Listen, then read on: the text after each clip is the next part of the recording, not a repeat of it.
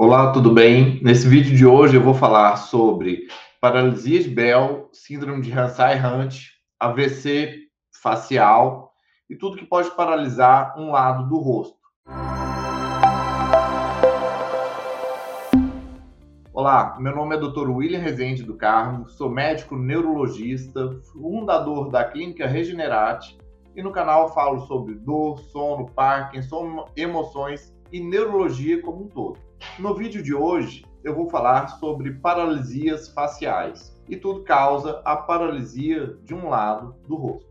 Mas antes de mais nada, para não perder nenhuma novidade, se inscreva no canal e clique no sininho para receber as notificações e compartilhe o vídeo se você gostar dele, porque é assim compartilhando que a gente acaba traindo mais pessoas levando conhecimento para mais pessoas. O que é uma paralisia facial? É quando um lado do rosto fica paralisado. Quando fica assim, esse lado está sendo o que está funcionando, que está puxando o rosto. O de cá está parado. Isso é a paralisia facial. A paralisia facial é quando a pessoa não consegue movimentar a musculatura de um lado do rosto. E tem várias doenças que causam isso, como a Hansen-Hunt, paralisia de Bell ou até mesmo o AVC. No, no vídeo de hoje vamos falar sobre as várias patologias, tá?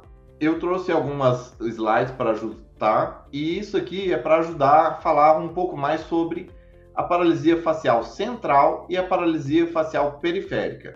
Na periférica, a pessoa enrosca e fica com o olho aberto e não consegue piscar, fica assim, ó fica com um lado do olho todo aberto, ela não consegue mexer a testa, não consegue piscar o olho e fica paralisada.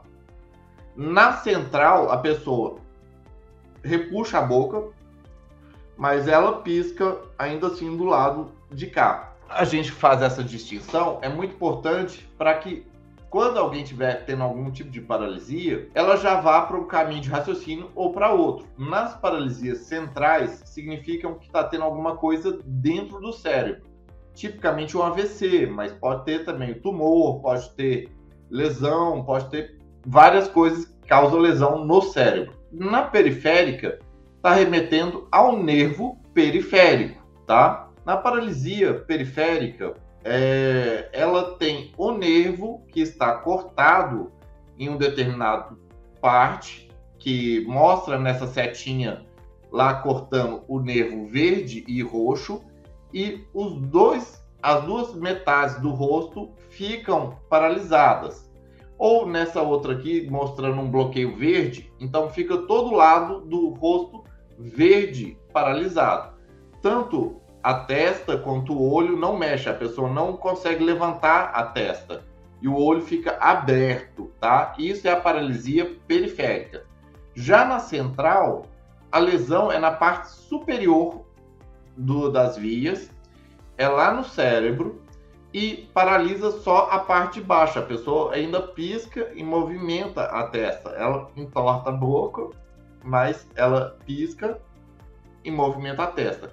Isso porque vem nervos tanto de um lado do cérebro quanto do outro para a inervação da parte superior da, da testa. Então, a gente não paralisa a parte superior porque essa inervação ela vem de dois lados do cérebro. Mesmo que você corte a inervação da motricidade do rosto de um lado, vem a, a, motricidade da parte superior do rosto do outro lado do cérebro e ainda assim preserva a motricidade da parte superior, tá? Então, a figura mostra como que o bloqueio periférico pega o rosto todo e o bloqueio central pega só a parte de baixo do rosto. Vamos falar das principais síndromes que causam as paralisias periféricas, as paralisias faciais, o rosto paralisado.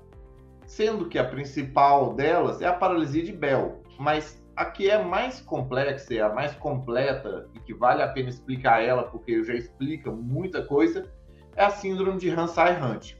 A síndrome de Hansen-Hunt tem três tipos de síndromes. Isso pode gerar um pouco de confusão. Nessa Hansen-Hunt tem a tipo 1, tipo 2 e a tipo 3. A tipo 1 não tem nada a ver com paralisia facial.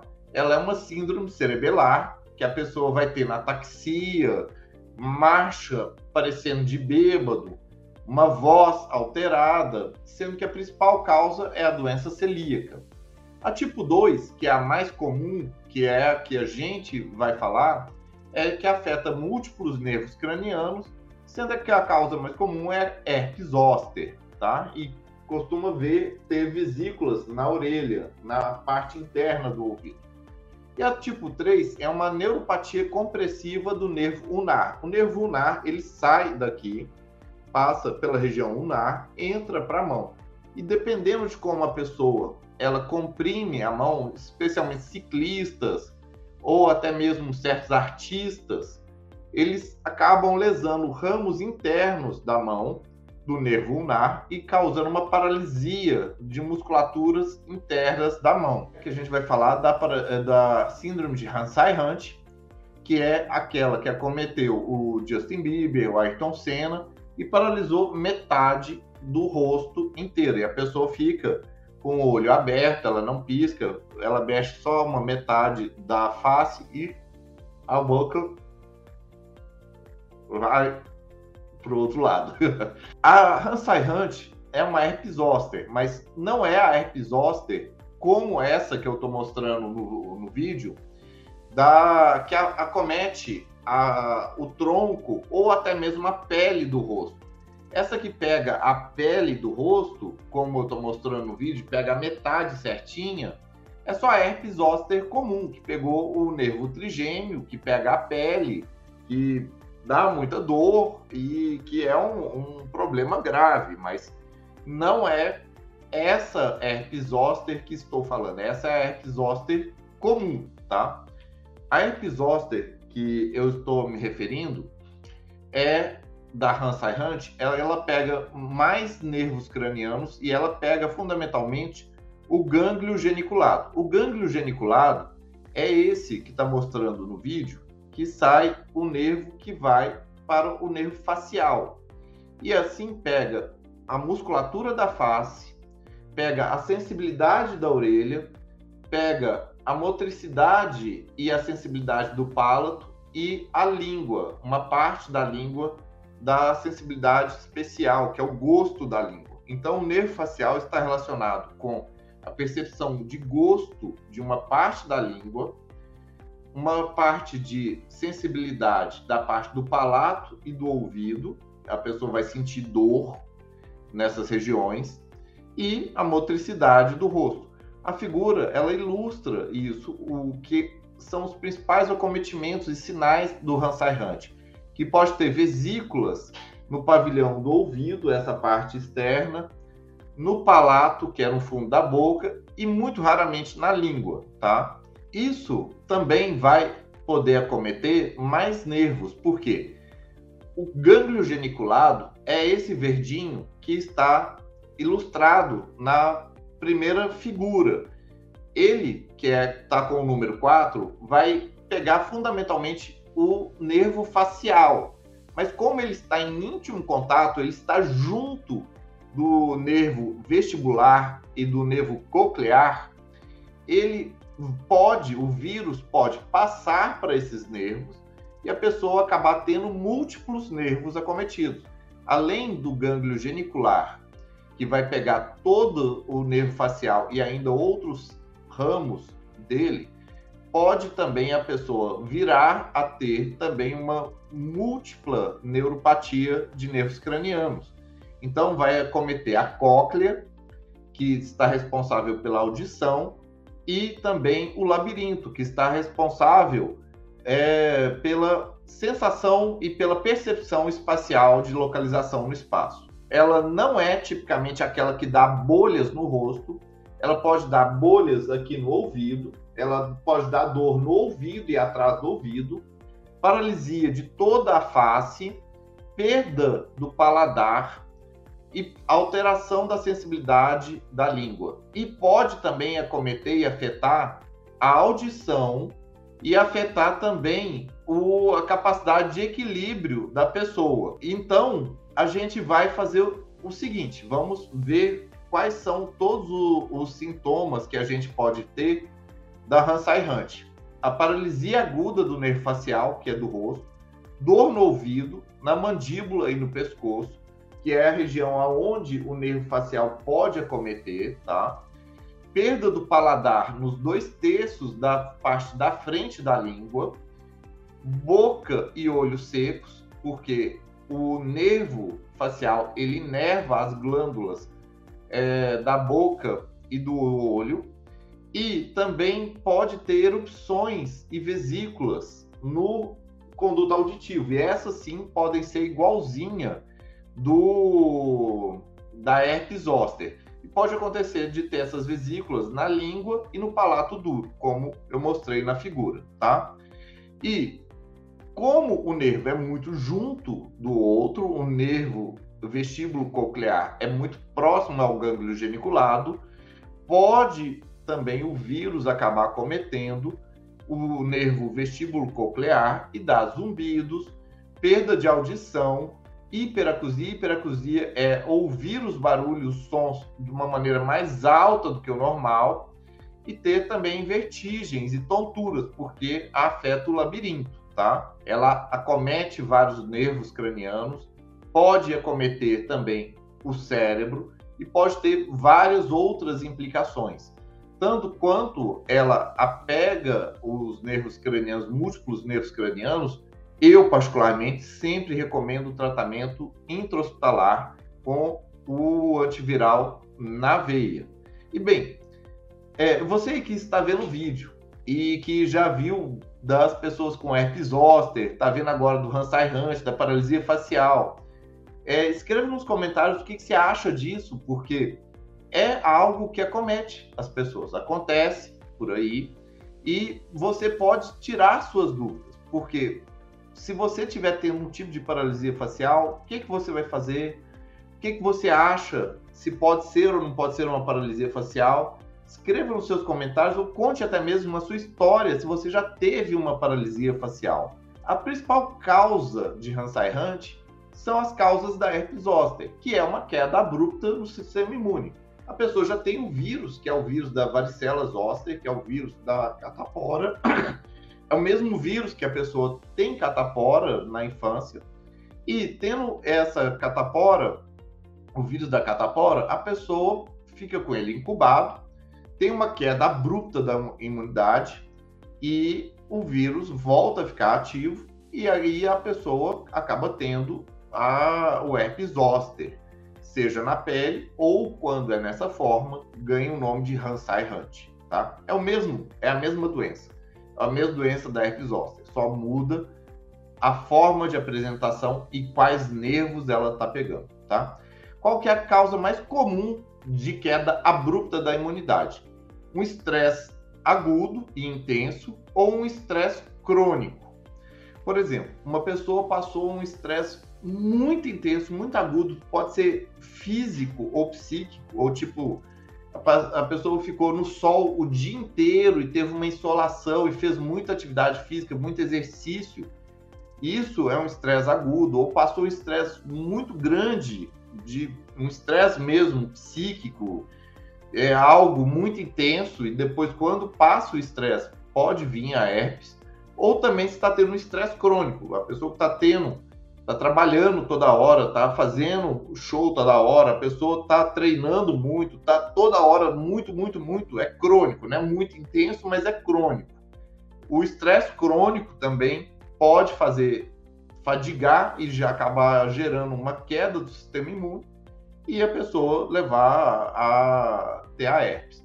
Obviamente, também causas mais comuns de queda do sistema imune, como diabetes, HIV, câncer, medicamentos que causam deficiência do sistema imune também, tá? O diagnóstico. O diagnóstico é fundamentalmente clínico, ele é clínico na totalidade dos casos em alguns casos, quando tiver alguma suspeita de acometimento do sistema nervoso central ou pelo tamanho da gravidade da doença, vale a pena a indicação de exames de imagem, como uma ressonância e às vezes até mesmo um líquor, na suspeita se está tendo meningite ou encefalite associada, tá?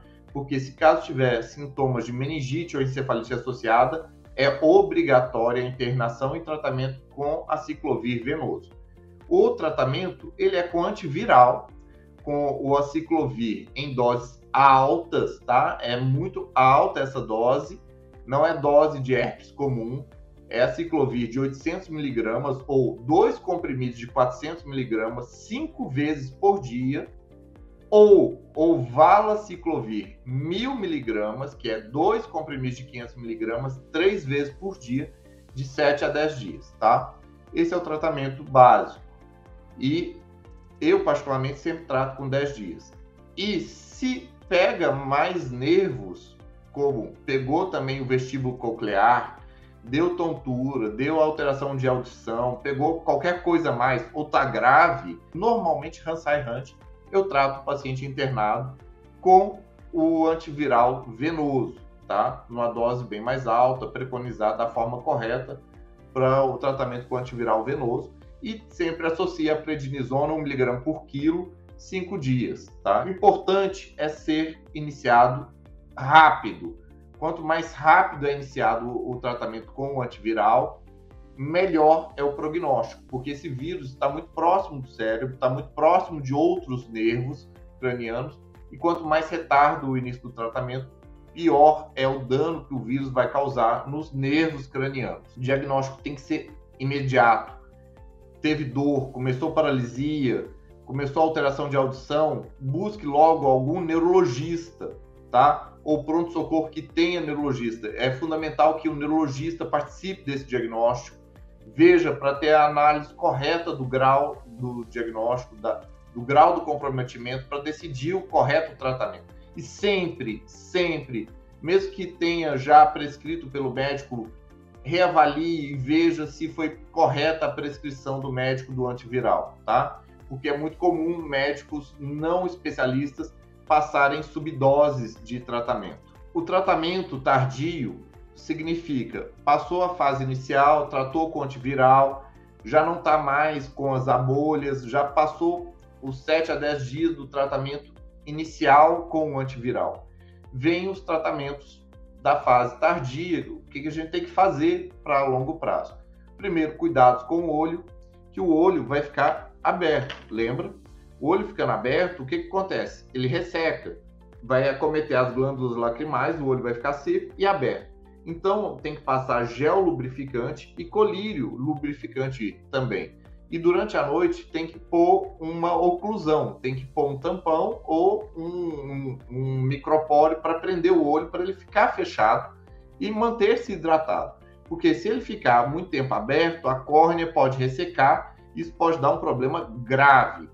Caso tenha dor, é, tem que ter medicamentos para a dor, como a mitriptilina, para a gabalina e outros. Tem vitaminas para ajudar a estabilizar o nervo e ajudar o nervo a regenerar, especialmente as vitaminas do complexo B, B1, B6, B9, B12. Também alguns autores preconizam o ômega 3, vitamina D, tá? Dentre as terapias de reabilitação motora, que a pessoa ficou com o rosto paralisado. E, e se ela não fizer nada, tem mais tendência do rosto ficar paralisado e não ter uma completa recuperação. Para isso existem as terapias de reabilitação motora, como a acupuntura, fonoaudiologia, laser terapia e estímulos elétricos. Como que é, funciona isso? A acupuntura, a pessoa, o, terapeuta e o médico põe agulhas em diversos músculos e pontos do rosto e a agulha ela acaba estimulando o, a atividade neuronal e isso acelera o processo de regeneração do, do nervo e o controle motor da musculatura paralisada. A fonoaudiologia, ela vai fazer tanto estímulos manuais como exercícios de caretas várias para a pessoa treinar, ganhar de novo força na musculatura da face. É parecido com quem teve um AVC, que tem que fazer exercícios para voltar a ganhar força no músculo do braço. A laser terapia, ela ajuda a desinflamar o nervo e desinflamando o nervo permite que ele tenha um restabelecimento mais rápido da, da sua função. E o estímulo elétrico é também reabilitação da musculatura, mantendo estímulo elétrico para contrair o músculo, mesmo que seja na base do estímulo elétrico. A pessoa faz o estímulo, faz o estímulo elétrico, não dói, não é um choque, não é uma coisa assim, é um choque, né? Mas não é algo dolorido. E isso fortalece muito o músculo e estimula muito o, o nervo que ainda está funcionando. Não é que lesionou o nervo que a pessoa perdeu todo o nervo. Ainda mantém algumas fibras funcionando e a gente estimula elas. Em alguns casos, de forma tardia, quando ficou alguma sequela e está permanecendo ainda aquela simetria do rosto, você aplica botox no lado que está bom para que tenha uma harmonização e o rosto fique mais harmônico, tá? Assim tem uma simetria facial. O que, que a gente pode fazer na síndrome de Hansen-Hunt? Na síndrome de Hansen-Hunt, que é uma síndrome da herpes zoster, como toda síndrome herpética, a gente pode fazer prevenção. E a prevenção, ela vem de duas formas principais. Como é queda do sistema imune, na queda do sistema imune, que vem fundamentalmente do estresse agudo e do estresse crônico, é tratar o estresse. Se a pessoa está sobre estresse, é manejar o estresse, é tratar possíveis comorbidades como depressão, ansiedade, burnout, que estejam causando esse estresse crônico, e também fazer a vacina, que existe agora da vacina para herpes zoster, e tem agora até uma vacina já mais moderna, que tem uma taxa de eficácia maior, já por estudos dura por pelo menos 10 a 15 anos, e é de dose única, aplicação única. A indicação é para pessoas acima de 55 anos, pessoas imunossuprimidas, pessoas que já tiveram herpes pelo menos uma vez, tá? Prevenção acaba sendo a vacina, especialmente para as pessoas imunossuprimidas, pessoas de mais idade, quem já teve, e a redução e manejo do estresse. Qual que é o prognóstico da síndrome de Hansen-Hunt? Se a pessoa teve uma bolinha aqui, paralisou só um pouquinho, não foi tão grave, começou o antiviral logo no início, não, é, não demorou para iniciar o antiviral, foi feito na dose correta. Isso tudo são marcadores de bom prognóstico. A pessoa normalmente vai ter uma chance de recuperar completamente. Agora, a síndrome foi muito grave, a pessoa ficou cheia de bolha, bolha no ouvido, bolha na garganta, na língua, o rosto ficou todo torto, a pessoa ficou com o olho todo aberto. Quanto mais grave foi a síndrome e quanto mais retardado foi o início do antiviral, se não foi é, endovenoso, se não foi na dose correta, maior a chance de um pior prognóstico disso, tá? Então, a melhora dos sintomas para 70% dos pacientes vem de 5 a 12 meses, tá? Ou seja, não é uma recuperação rápida, demora de 5 a 12 meses para 70% dos pacientes ter uma melhora dos sintomas. E ainda tem uma expectativa de melhora até dois anos de quando a pessoa teve o Hansen-Hunt. Quais são as principais sequelas? As principais sequelas estão relacionadas com algum grau de paralisia facial permanente, o rosto não fica totalmente simétrico, uma perda de sensibilidade da língua, a fadiga pós-herpética é muito comum, porque é uma herpes muito grave e é muito comum no Hansen-Hunt o, o paciente ficar com uma fadiga, tendo um cansaço não explicado, é, que é tido a chamada fadiga pós-herpética, e às vezes uma dor neuropática também, especialmente na região do ouvido. Quando acomete o nervo vestíbulo coclear, pode ter perda de audição, pode ter tinnitus, que é ficar um ouvidozinho, um barulhinho aqui, tim, a hiperacusia, que o, a pessoa fica ouvindo mais do que deveria, fica, o barulho fica mais incômodo, e tonturas, porque acomete um labirinto e o outro está funcionando. Então, acaba tendo uma assimetria. Você que está vendo sobre Hansen Hunt, está vendo como que é uma coisa grave e ela não é tão incomum que herpes zoster acomete as pessoas e volta e meia tem pessoas que têm um grau de estresse crônico, um estresse agudo ou algo que faz cair a imunidade. Você tem que ficar atento para que você possa, até mesmo, às vezes, alertar o médico que está te atendendo para ver se não é um Hansai Hunt ou a paralisia de Bell. A paralisia de Bell, essa sim é comum, tá? Paralisia de Bell, qualquer médico que atende pronto-socorro vai acabar vendo isso por aí, porque é, é uma patologia comum. E volta e meia alguém vê outra pessoa com o rosto torto. A diferença da paralisia de Bell para a Hansai Hunt está no, no grau do acometimento e aonde que acomete o nervo, tá?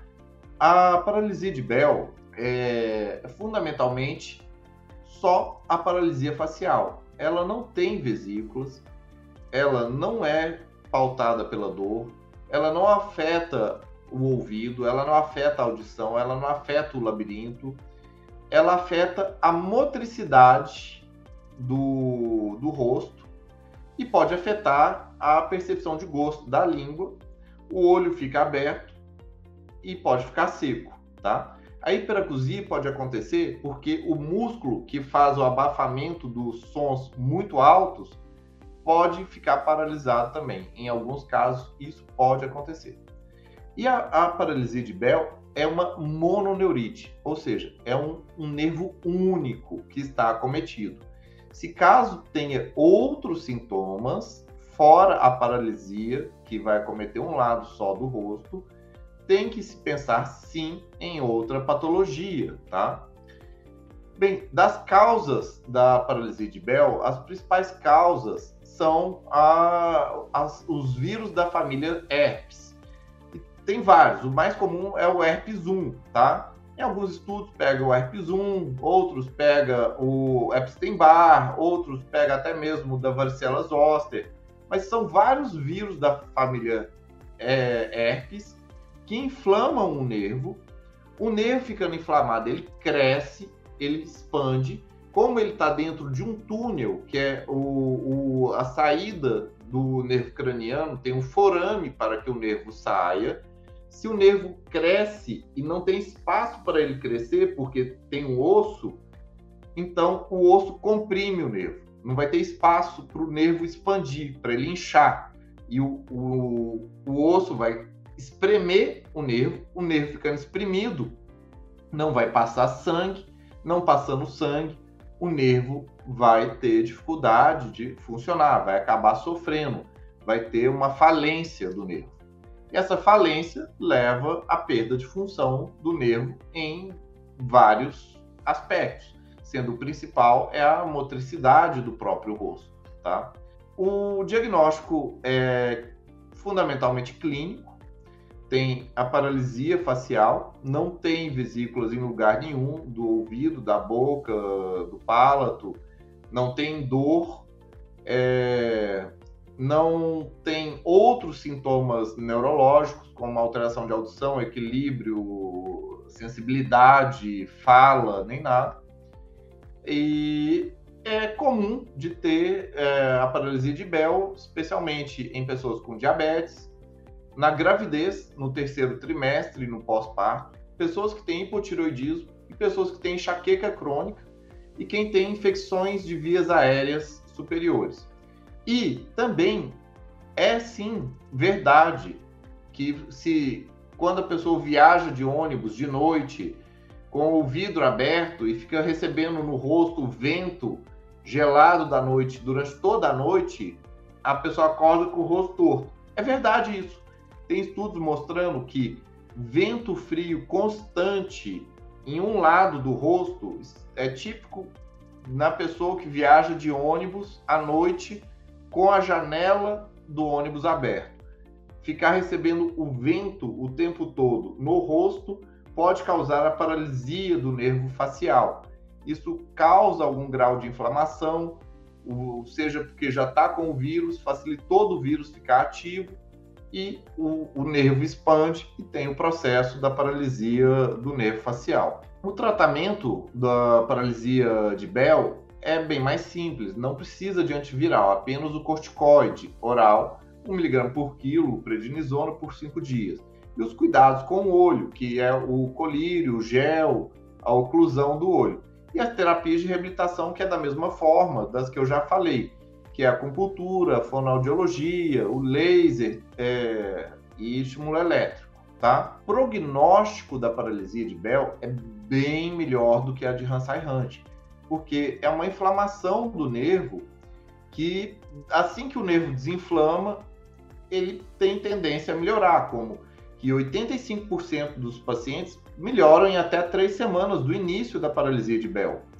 Dos demais 15%, em até três a seis meses tem melhora completa da paralisia de Bell. Só que a melhora completa não é assim muito completa, não, tá? É, numa pesquisa que eles fizeram, com um ano após a paralisia de Bell, várias pessoas tiveram paralisia de Bell, é, após um ano, eles perguntaram quantos por cento acharam que tinha uma melhora completa. 80% acharam que tinha uma melhora completa. 16% acharam que tinha uma melhora moderada e 4% acharam que tinha uma melhora pobre, tá? Que ficaram com o rosto muito torto. Lógico que isso é subjetivo, não é assim, dá para você olhar para a pessoa e falar, ah, seu rosto melhorou tantos por cento ou não. Essa é o tanto que a pessoa acha que melhorou ou não, tá? Tem pessoa que é mais cri-cri com o rosto, vai é, pôr mais defeito. Tem pessoa que o negócio tá todo torto lá, a pessoa, não, tá jóia. O fato é que o prognóstico de maneira é bom, né? ou seja, 85% das pessoas melhoram com até três semanas e de todo mundo em até um ano, 80% acha que tem uma melhora completa da paralisia de Bell. Os sintomas que podem ficar e às vezes ficar algum tipo de sequela, é, pode desenvolver ainda algum tipo de sintoma, como o hemispasmo facial, porque o nervo volta a crescer e ainda fica um foco irritativo e a pessoa fica tendo ainda, tipo, parecendo tique. Que aí, em vez de paralisia, é fica contraindo de maneira involuntária, que aí vira outra doença, que é o hemispasmo facial. Quando olha para a luz ou quando fica tensa, isso é o hemispasmo facial, tá? Outro tipo de é, sequela da paralisia de Bell é a sincinesia. O que, que é a sincinesia? É você faz um movimento e acontece outro. Por exemplo, você mastiga, você está mastigando e piscando. A pessoa vai mastigar e que quando mastiga ela movimenta o, o músculo da face normalmente ela não pisca. Não é para piscar quando você mastiga. Mas pós-paralisia de Bell, a pessoa pode desenvolver a cinesia, que é desenvolver um movimento em conjunto a outro de maneira involuntária. A pessoa mastiga e acaba piscando, tá? E também pode desenvolver também outros problemas, como a geusia, que é a perda do paladar, que afeta também na paralisia de Bell. Na paralisia facial central é a do AVC, tá?